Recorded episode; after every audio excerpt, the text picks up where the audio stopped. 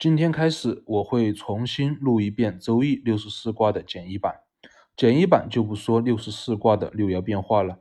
主要围绕孔圣人对六十四卦注解的团传，结合生活中的常见例子来说。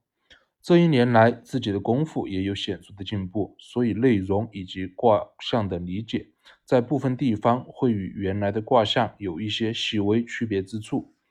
因为团传是孔圣人对六爻变化的一个浓缩的总结，我再在这个总结的基础上，用生活中的例子来举例，平均一个卦尽量控制时长在三分钟以内，相信一定能在最短的时间内帮助有难事的人，及时的找到自己难事的根源，从而在根源处解决自己的问题。